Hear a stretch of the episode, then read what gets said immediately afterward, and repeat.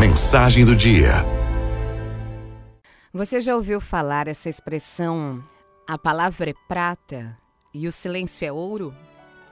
Então vamos lá, cinco situações em que você deve ficar em silêncio. A primeira é quando alguém está te dizendo como é que ela se sente. Como é que ela se sente?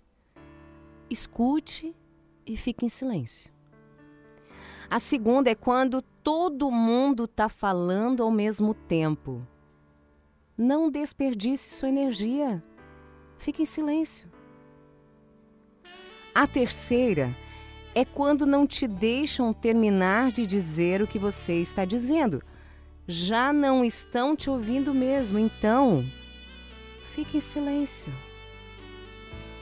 A quarta é quando você precisa de uma resposta, de um direcionamento. É momento de ouvir o seu coração, então fique em silêncio. A quinta é quando você está vivendo um momento único, maravilhoso. Respire profundamente e fique em silêncio. Receba toda a magnitude desse momento. O silêncio é a nossa forma mais poderosa de nos conectarmos com Deus.